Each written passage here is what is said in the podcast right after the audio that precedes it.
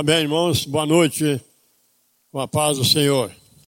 A mensagem desta noite está no livro de Isaías, capítulo 28, vocês vão encontrar. Eu faço uma leitura reticente ou intermitente, e os irmãos não vão, às vezes, me acompanhar. Mas dentro do capítulo 28, vocês vão encontrar tudo que eu vou ler aqui. Ouvi, pois, a palavra do Senhor, ó homens escarnecedores, que dominam este povo que se chama pelo meu nome. Porquanto vós dizeis, fizemos concerto com a morte, e com o inferno fizemos aliança. E quando vierem os açoites, não nos atingirá a nós, porque pusemos a mentira por nosso refúgio e debaixo da falsidade nos escondemos. Mas o vosso concerto com a morte será anulado, e a vossa aliança com o inferno, o inferno aqui é sepultura, e a vossa aliança com o inferno não mais subsistirá. Porque o dilúvio dos meus açoites chegará e vós sereis oprimidos por ele. Porque a cama vos será tão curta que ninguém poderá se estender nela, e o cobertor tão estreito que ninguém poderá se cobrir com ele. Que isso, irmãos? Não vai ter escape, não adianta desculpa. É como a cama curta e o cobertor estreito. Você espicha os pés, sai da cama. E encolhe as pernas, o cobertor estreito, você fica no frio. Assim será para esse povo que se chama pelo o nome do Senhor, principalmente pelos seus líderes, quando chegar os açoites do Senhor através de seus juízos.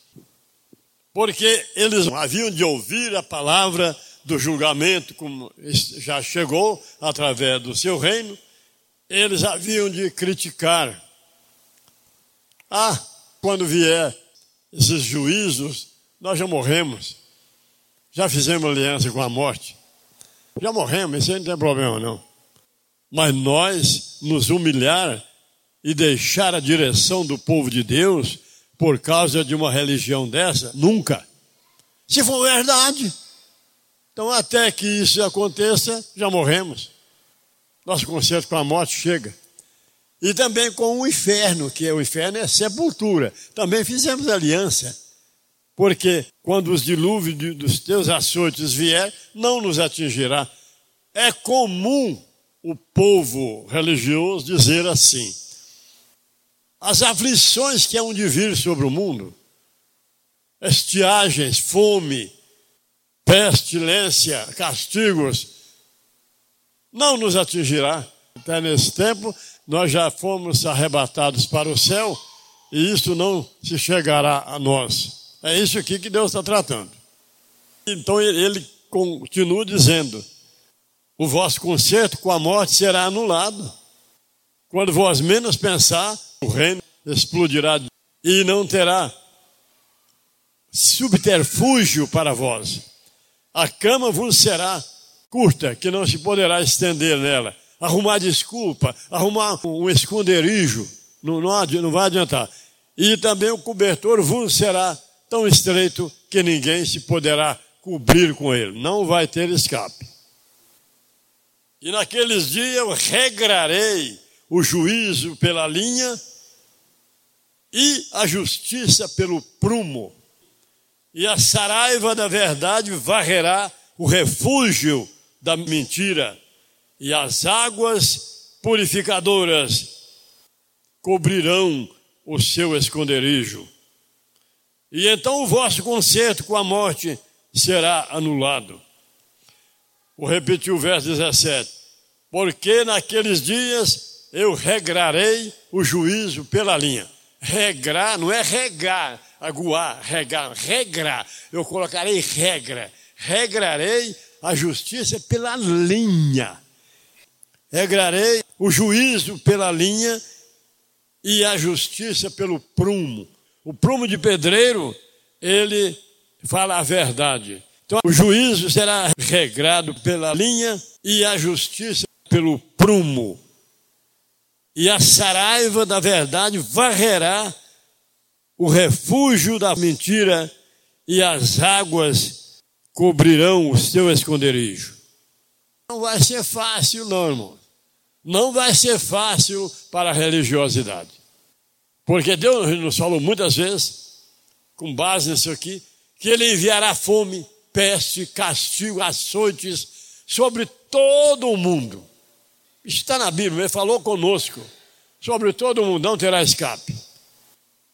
Ele enviará estiagem seca por todas as nações ao redor do reino, ao redor do Brasil, onde não se choverá. São os açoites dele sobre a humanidade religiosa e não religiosa, que recusarem as revelações anunciando o escape através do reino de Deus.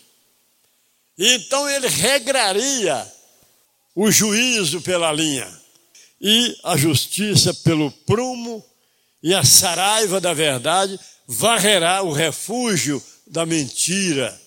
É o julgamento da casa de Deus e do mundo. E as águas cobrirão o seu esconderijo. Não terá subterfúgio. Isso aqui são juízos que servem para nós, que a gente pode se incorrer, fica brincando, brincando, de repente, Deus baixa o juiz com seus açoites, com a sua justiça, com todo o tipo de flagelos que ele enviará sobre a terra, e então pode nos atingir também, dependendo da nossa condição espiritual diante dele e do reino. Vamos dar um aplauso para Jesus.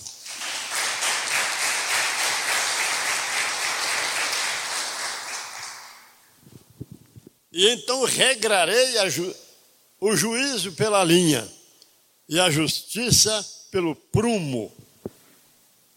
Nada fora do prumo. Hoje está tudo bagunçado. Hoje não há justiça nas igrejas. Hoje não há juízo, não há nada. Faz o que quer e pronto. Fica por isso mesmo.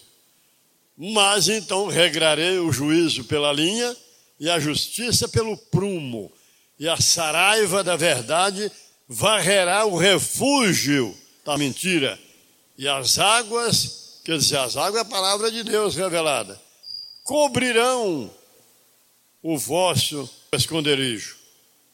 E então o vosso conserto com a morte será anulado não morreram nada, né? Vocês estão vivos. Quer dizer, é Deus dizendo, vocês vão estar vivos. Em todo o tempo que o povo pensar isso, vão, eles vão estar vivos.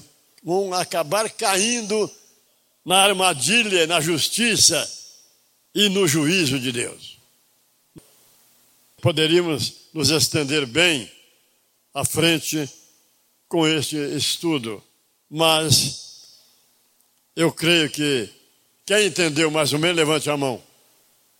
Olha, parece que todo mundo entendeu, alguns que não.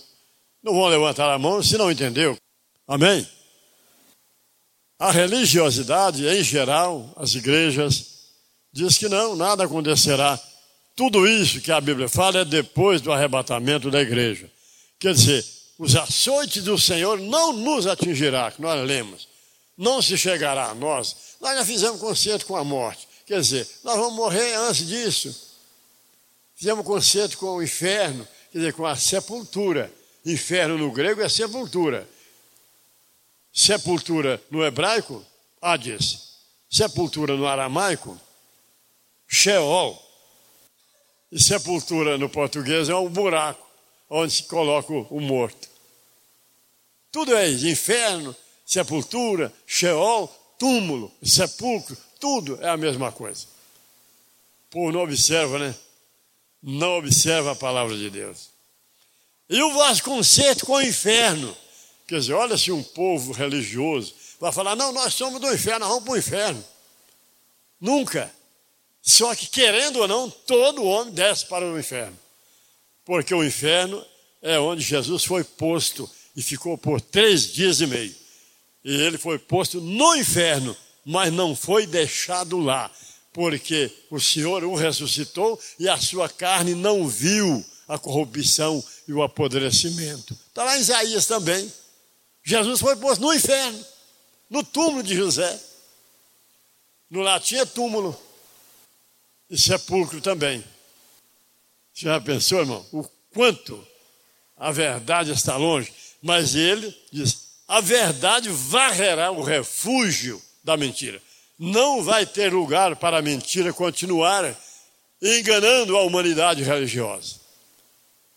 Mas, como na época de, de Noé o povo não importou, como na época de Cristo, que pelejou, o povo não importou, foram todos rejeitados, os judeus, acabou em nada. Assim poderá ser agora, pelo que está aqui. O povo está nem aí. Não está nem aí. Ah, se eu vou morrer pronto. Prefiro morrer do que acreditar que não tem céu, não tem inferno, não tem nada. Não é que não tem céu e inferno. Tem, mas não é da forma interpretada pelos religiosos. E eles falam que nós pregamos que não, não existe inferno, não existe céu, não existe lago de fogo, não existe nada. Aí eles falam assim: se não existe inferno, então não adianta servir a Deus, parecendo que querem ir para o inferno, se é que tivesse. Mas não é, porque eles querem que o ímpio seja lançado de ponta cabeça no lago de fogo.